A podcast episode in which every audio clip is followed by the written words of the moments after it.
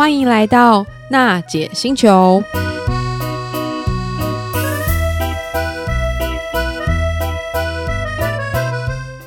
位行动星球听众朋友，大家好，欢迎又来到了娜姐星球。这一集啊，我们除了邀请来宾之外，现场还有一位特别的小嘉宾，神秘嘉宾，他就是娜姐的小恶魔，来跟大家一起分享一下，作为爸爸妈妈对小孩来说会有什么样不同的期待。好，我们现场有两位不同的来宾，第一位呢是之前也参加过我们的节目的嘉兴哥。嘉兴哥来跟听众朋友打声招呼吧。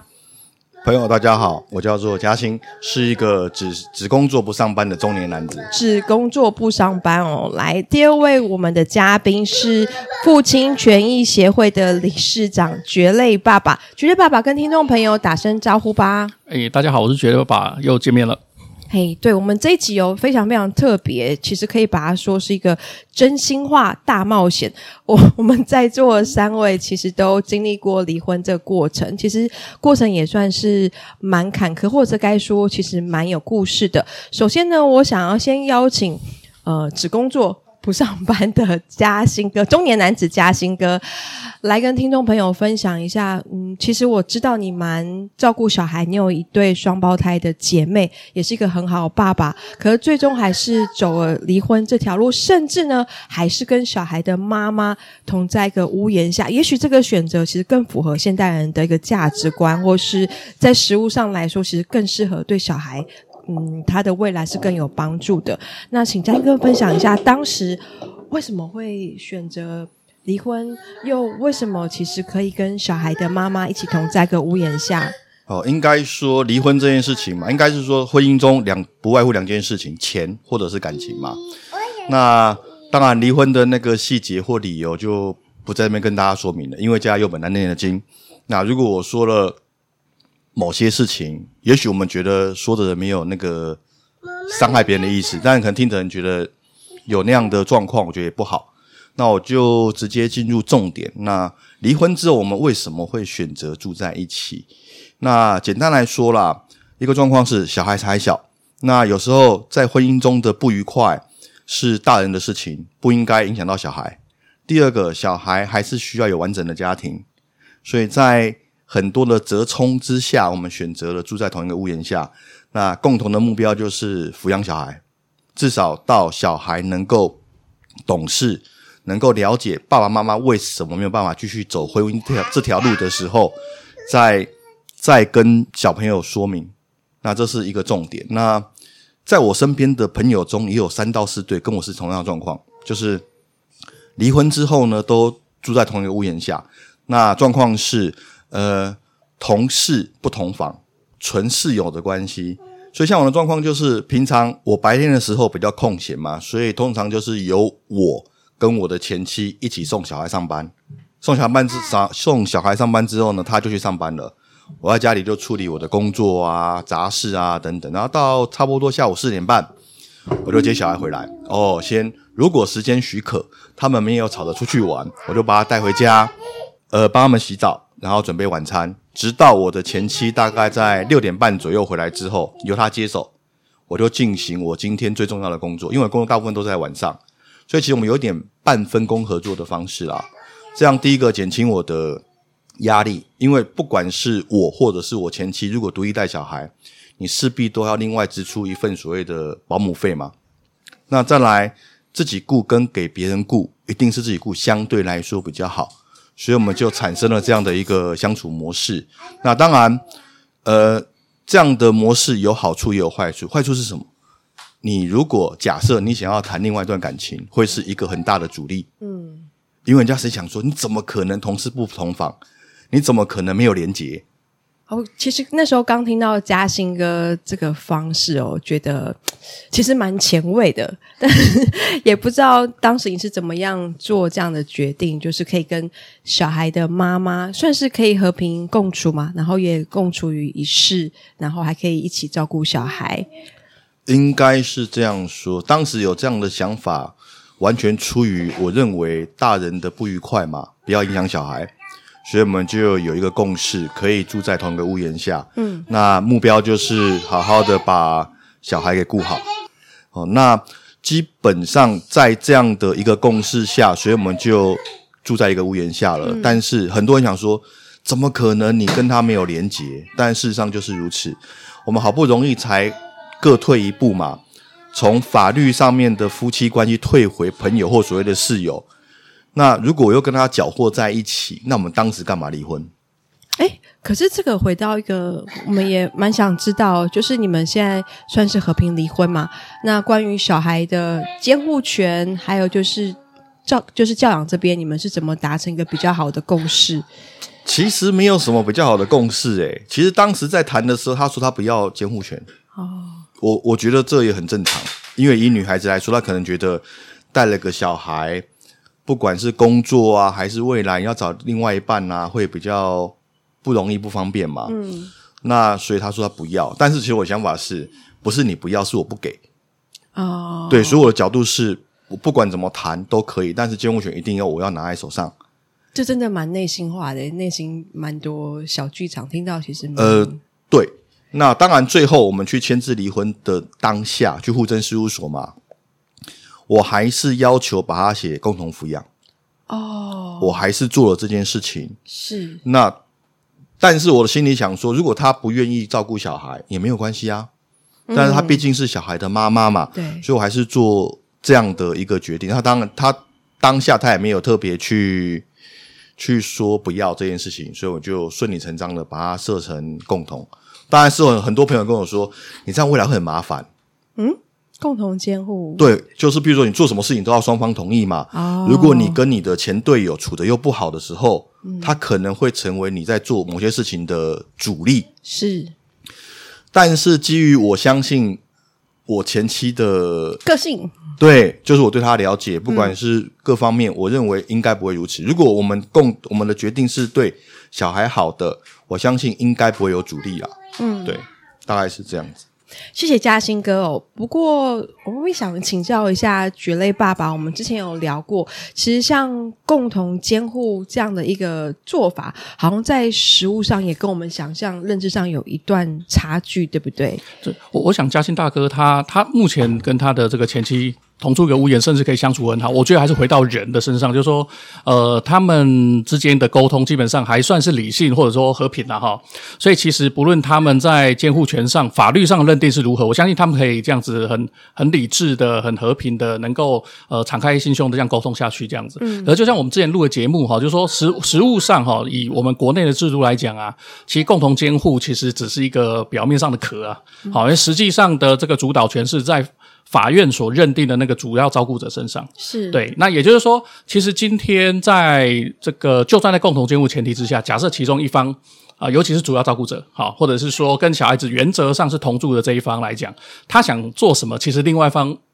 没有办法直接的去介入，或者是说出什么意见。嗯，哎，但是我想以嘉兴大哥他们这一组的状况来讲，就是说，假设是可以和平理性沟通的，嗯，其实事实上没有错啦，可以不用去管我们国内的食物到底的真相是怎么样。嗯，对对对。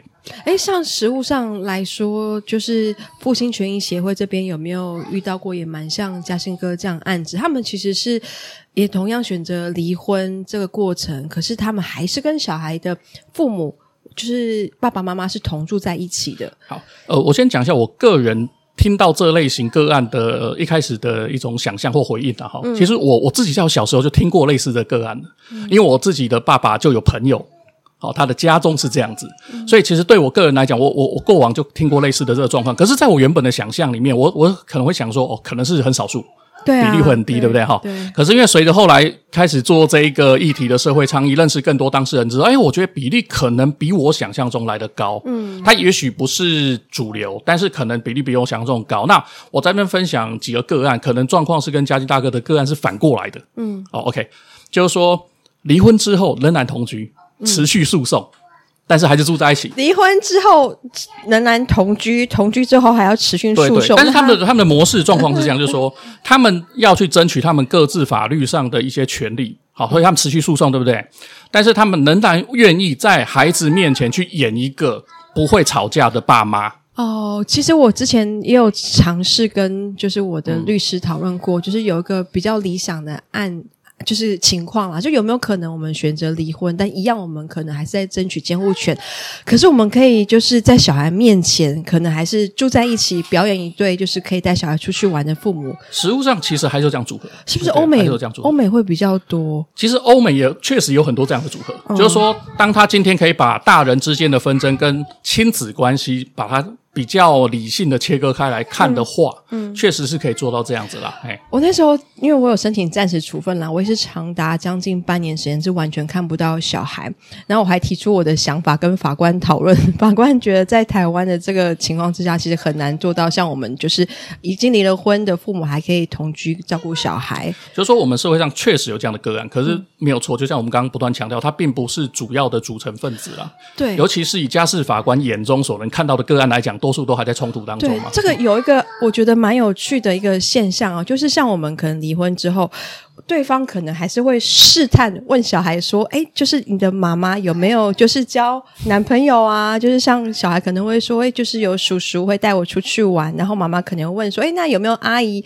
就是问你吃饭或什么？”所以我觉得蛮难想象说，就是如果我们建立了婚之后，他。他可以就是一起这样子，就是有共同目标照顾小孩，可是他的一些私生活不会受到一些干扰或影响。呃，这个部分也是可以可可谈的也可深可浅哈。一般来讲，我们在我们协会里面哈，大部分在跟当事人谈的时候啊，通常我们还是会劝当事人，就是说大人之间纷争哈，然后跟你的小孩子之间的亲子关系的问题，尽量还是能够理性的分开来看，然后只是说大部分已经开始进入冲突循环的这些。不论是夫妻或者是家长的话，其实要走这条路，老实讲就是很辛苦了啦。嗯，所以不论是说家事律师们劝或家事法官劝的话，因为他们平常遇到大绝大多数都是高冲突的组合，所以对他们来讲，他们都会劝说当事人尽量少跟对方接触，嗯，好，除了交付子女之外，嗯，嘿，可是像嘉兴大哥的状况，老实讲，以我的角度，我会觉得，诶，他们是很很很幸福的，对对，或者是说很很棒的一个例子哈。那只是说，就像我们刚刚聊，就说在家事法庭这个角度去看的话，因为大部分都是已经开始高冲突之后才进去这个家事法庭嘛，一定要有一些激烈的冲突和吵架才会进去法院嘛。所以对于律师或家事法官的一个直觉跟反射来讲的话，他们都会认为说，哦，当事人之间最好是少接触为妙。嗯，对对对，所以不同的人、不同的个案、不不同的背景就会产生不同的应对的做法。嗯，理解。所以其实蕨类爸爸这边的属性可能比较多是那种冲突，离婚之后产生剧烈的冲突。那我想听看嘉兴哥这边，因为也许你周围有一些不同的朋友啊，或是案例，他们其实是很 peace 的离婚，但是有不同的相处的形态，是可以共同照顾小孩。OK，我这样说好了，我的朋友怎么离婚，我不会去问他，所以是 peace 呢，还是很暴力不同，嗯、我不知道。嗯，但是。但是我这边可以说明的事情，像我自己的状况是，我可以跟我的前妻带着小朋友出去玩三天两夜，我们可以一起带着小孩去吃饭，可以做很多亲子应该有的行为。但是我不会进到他家，他也不会进到我家，我不会管他的交友状况，他也不会过问我的交友状况。好，我有另外一个朋友，他也是一样，跟他老婆离婚之后呢，同住在一个屋檐下，但他状况又比较特别，是。他们不可能同时带小孩出去，所以要么就爸爸带，要么就妈妈带。然后我这个朋友是男生，他有另外交到女朋友，女朋友不可能进家里，嗯，女朋友也没有看过小孩，就会把他离得很清楚。哦，因为我问他为什么你不交女朋友，不是应该可以带小朋友出去？他说时间还没到。哦，那个时间还没到，我他跟我说的是是还没有还没有让小孩知道的那个时间。小孩不知道他们离婚了，不知道。小孩多大？小孩已经国小了。哦，对，但是就是不太一样的状况啦。对啊，对，对好啊，我我我想分享一下，就是也是之前跟觉得爸爸在聊天的时候聊到，我们爸爸其实现在小孩其实蛮多都蛮聪明的。其实你说他不知道父母已经离婚，或是他处于一个离异家庭，搞不好其实他都很清楚，只是他可能对啊配合着父母，然后就是一起这样成长啊长大，这也蛮蛮有趣的。有可能没有说破而已，嗯。对啊，我想问问蕨类爸爸，就刚刚嘉兴哥提到这个例子，像是很多父母他们已经离了婚，可是他小孩其实也蛮大了。那究竟呃，以你们的观点来说，是不是应该找个适当的时机，让小孩早一点知道爸爸妈妈其实已经分开，对小孩会比较好？呃，我我觉得是这个这个状况是这样，就是说，老实说，每个家庭的状况不一样，所以没有没有一个真正的标准答案哈。嗯。但是就是说，以我们现在。以我们现在这一个社会的演进，或者是家庭文化的变化来讲啊，老实说啦，你要一直瞒着孩子，老实讲，我认为难度是很高的。嗯，啊，因为可能会孩子他自己终究会进步或学习，或者是说他也许是听到老师啊，甚至同学讲啊，对不对？这个秘密严格讲是瞒不住的，所以确实没有错了哈。就是说回到家长的身上，就是说他自己去规划何时准备跟孩子坦诚的去讨论这个事情。嗯，对，因为一直的瞒下去可能也不是办法，但是时机来讲就没有个标准答案，就是说由各个家庭、各个家长自己去决定这样子。好、嗯嗯，那那我在想，就是说，不论刚刚嘉兴大哥分享故事，或者是我们这边在主要做倡议的这个主轴啊，其实我觉得主题其实都没有离开。嗯，好，就是说。大家大人之间，不论是离异，或者是甚至某种程度上吵架，哦，甚至是更严重，可能是诉讼，对不对哈、嗯？但是回到源头，回到这个底层逻辑来讲的话，我想我们大家希望都是孩子要好嘛，对，包括他的身身心成长能够健全呐、啊，哈，能够不要承受压力啊，对不对？所以其实离婚不离婚，那个离婚只是一个躯壳而已，那个议题其实我就认为是假议题。嗯，好，就是说今天登记是结婚或离婚，其实本身都不是重点，哦，重点是这个家长之间。在亲子关系，或者是说他们在互动上，能不能降低自己的冲突？嗯，因为其实以很多的国家来讲，很多的离婚率很高的国家，他们的离婚不见得伴随高冲突。是，可是，在亚太社会哦，甚至包括比如说我们自己国家来讲的话，就是说离婚很容易伴随高冲突。我们好像会把这么说来，我们好像会把一些情感的链接放得很深。就是你刚才这一番话，让我觉得，嗯，其实离婚不过就只是一个选择而已。我这时候做的这个选择，也许会让我们人生更好。离婚是你人际关系的一个法律上的改变，对。啊，但是就像嘉兴哥讲的，诶，他就算离婚之后，他跟他的前妻还是可以当个朋友嘛，对不对？哈、嗯？那可是，在我们的文化里面，我们就会很投入非常大量的情绪在这个离婚的过程上，对对对。对，所以我们要正确去认识到，就是说，在这个夫妻离异的过程当中，哈，真正有毒造成伤害的其实是冲突啦，就是说冲突不冲突，其实本身才是重点，而不是那个离婚的程序。好，我也想问一下蕨类爸爸，我相信不少的听众朋友可能也都听过绝类爸爸的故事哦。就是当时你在争取监护权之后，还是有长达十几年，其实没有办法顺利看得到小孩。呃，像我自己的个案的话，我主要我我我都俗称出事了哈。我觉得出事的那一天是二零一一年的十二月三十号，二零一一啊，所以到现在为止已经将近满十二年了，对不对？好，OK。那我的个案或者是我遇到的状况，其实跟大部分进入法院的这些个案们的这个主流是差不多的。嗯，好，就是说其中一方他将孩子带走之后，他不让另外一方探视。嗯，好。那至于为什么不让另外一方探视啊？我们之前就有聊过很多这种社会成因的啊。我在这一集我就不不多。不多聊哈，嗯，那就我的个案来讲，后期的这十二年的走法，就是也你可以视为几乎无法探视了。哦，那国内的所有合法的管道，其实很多当事人，包括我在内，都尝试过，但是我们的最后的结局就是无法探视孩子。我蛮好奇的，因为我们过去好像没有聊这么多细节，就是长达十二年。对，那。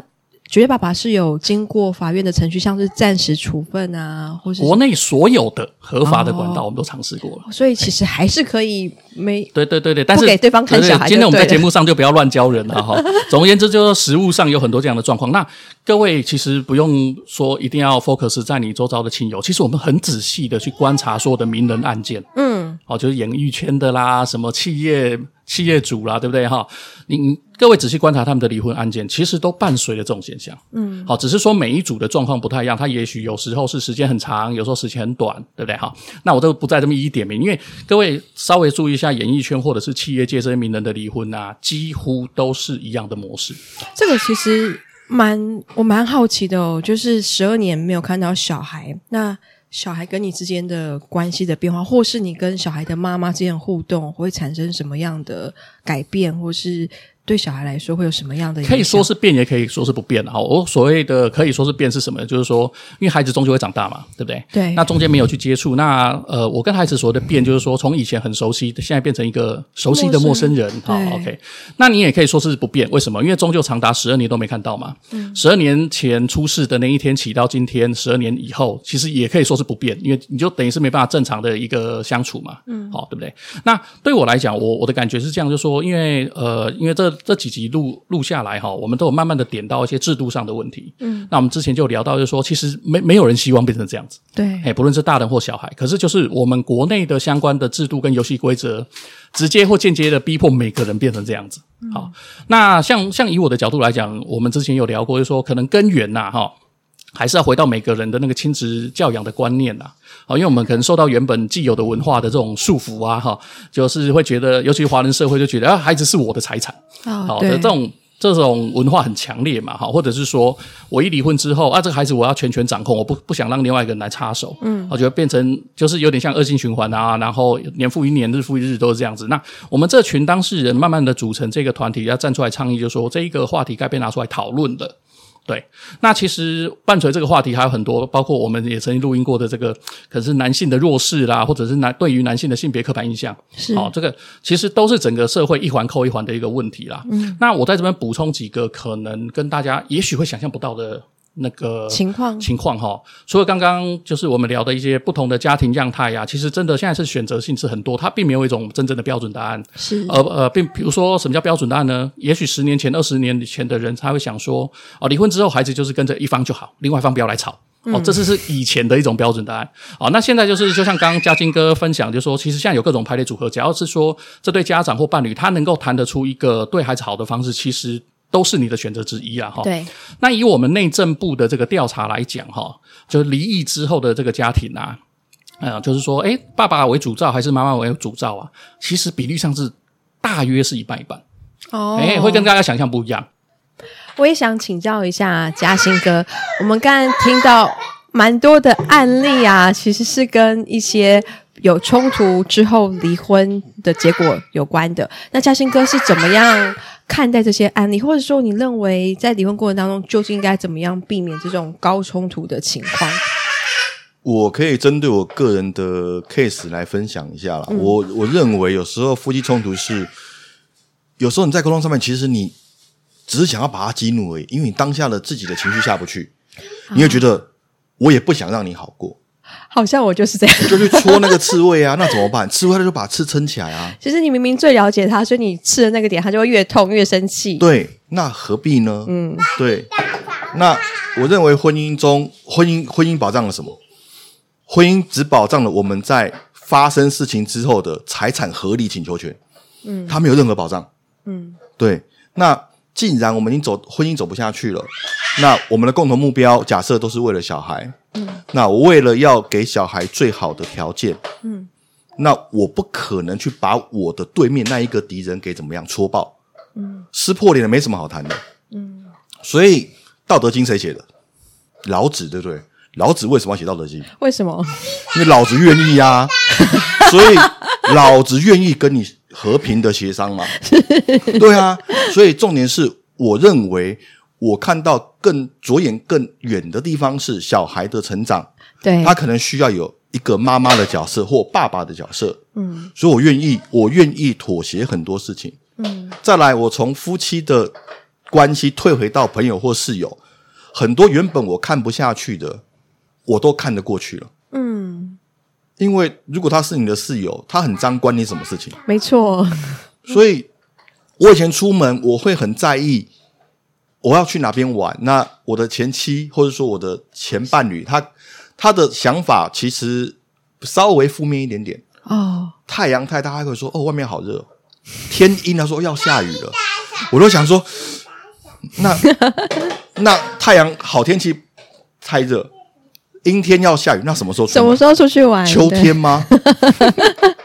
嗯，所以后来，但是我后来，所以后来我退回到朋友这个角度之后。我出安排所有旅游，我完全不 care 他。嗯，我尽到告知，我几月几号要出去玩。对，那如果你能够跟我们一起来，嗯，让小孩有妈妈的角色，我觉得一百分。嗯，他不出门，他要上班，OK，没有关系，因为我完全不会生气，嗯、我日子过得好开心啊。嗯，我觉得有时候是心累，哦、身体的累我觉得不重要，诶，我睡一觉就好了嘛。哦、你这样讲好感人哦。但是心累就觉得。啊，我干嘛要这样子呢？对啊，对，所以就是我认为好好谈啦，好好谈都有好结果。对，何必在婚姻当中这么委屈呢？再来就是婚姻，婚姻就是个合约嘛，合约走不下去就合约解除就好了啊。嗯，对啊，就我刚刚讲过，我们在录之前我们讲说嘛，我们吵架是吵事不吵感情。嗯，事吵完了，感情不要减是最好的。嗯，但如果你吵的是感情，那跟你说，那绝对是，诶，绝对是仇人见面啊。嗯、那仇人见面绝对没有好话，嗯、所有条件都不用谈。对，哎、嗯，我我稍微补充一个最近蛮常见的一个。应该是说趋势吧，我蛮多好朋友就是女生啦，属于那种高知识分子，然后收入也不错。诶，他们现在会选择的方式就是会跟对方生小孩，但是不要登记也没关系，就是小孩就是属于妈妈的这样。我可以补充这个啊。好，我有个朋友做保险的，嗯，这个女孩子她收入很好，嗯，她要求不多，男生收入一百五十万，身高一百八，嗯，就 OK 了。你收入要一百五，通常可能假设啦。可能要是主管级或是医生嘛，还是要有一定的水准啊。对，但是人生就是这么的捉弄人。他最后呢，他也没有结婚，但他去生小孩了。嗯，嗯，他最后一任男朋友是一个保镖，身高一百八，有有满足他其中一个条件，有收入很好，因为他们是做那种私人保镖的哦，哦，所以他只要出门下车一开门，他就他男朋友手把手上去撑伞，然后护着他，然后动不动就要跟人家做冲突。所以我那个朋友非常的、非常的抱怨那个男生，为什么？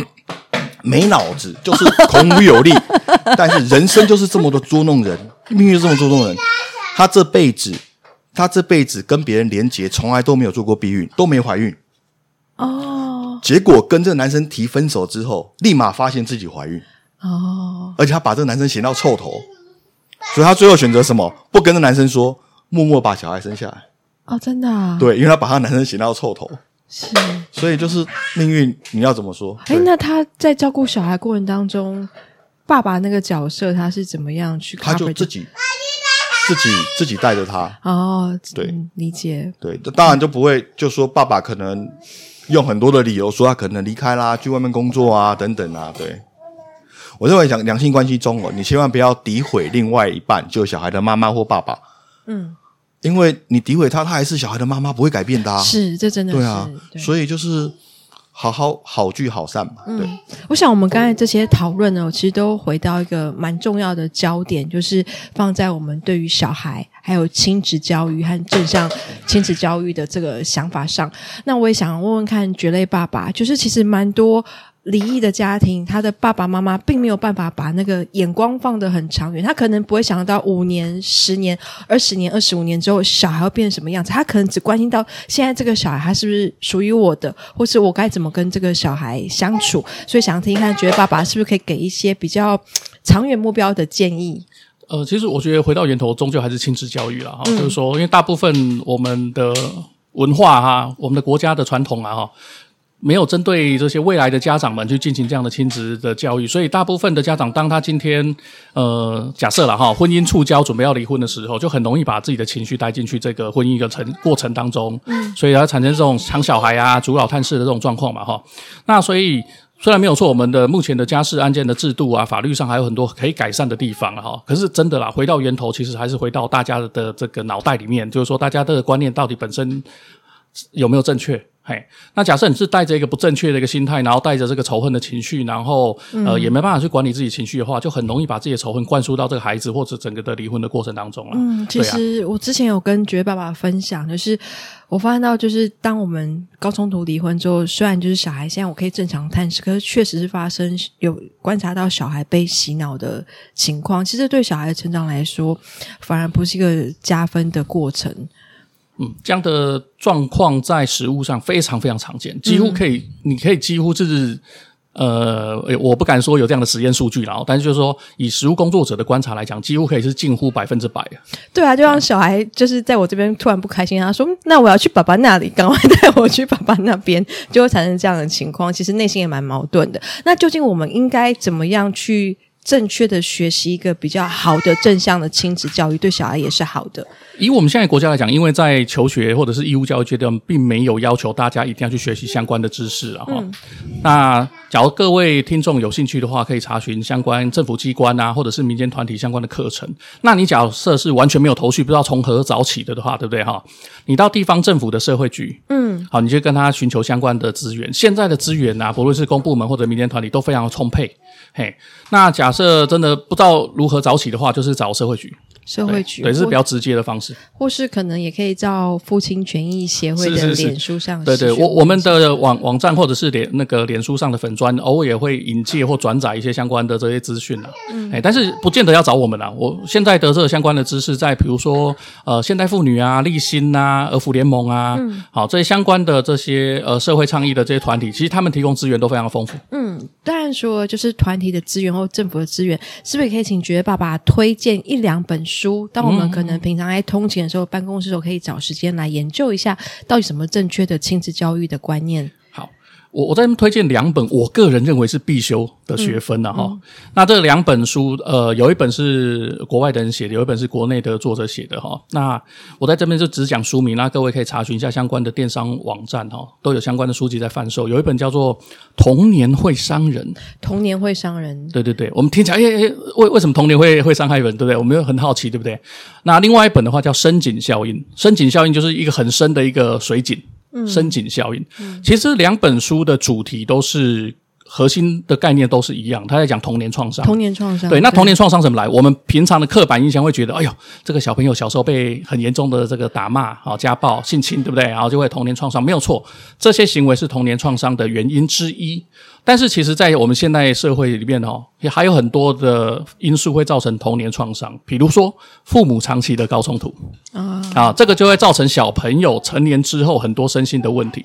所以，这两本书的核心呢，其实它概念都是一致的，就是要让家长们，就等于是他教教育家长们啊，哈，就说，哎，你现在的某些言行，好，某一些跟你的伴侣之间的吵架，其实都是种下这个恶果。嗯，好，那因为大部分的家长没有这样尝试，他当然不会不会去有理解到自己正在做坏事。嗯，好，所以这这样的一个著作，就是希望去做一个科普教育，唤醒家长们正确的这个亲子知识。嗯，我我相信现在小孩很多心理上的创伤，呃，其实都归咎于一些可能我们大人或家长某某些时候是没有自我察觉的一些可能简单的对话或是行为，就可能会让小孩产生阴影，对他一辈子都会有一些。可能不是那么正向的影响，所以这一集呢，但我们也希望能够唤起更多的，不管是爸爸妈妈对于自己的婚姻，对于自己的小孩更深刻的理解，但也要有花一点时间去选择一个比较正确的亲子教育做学习。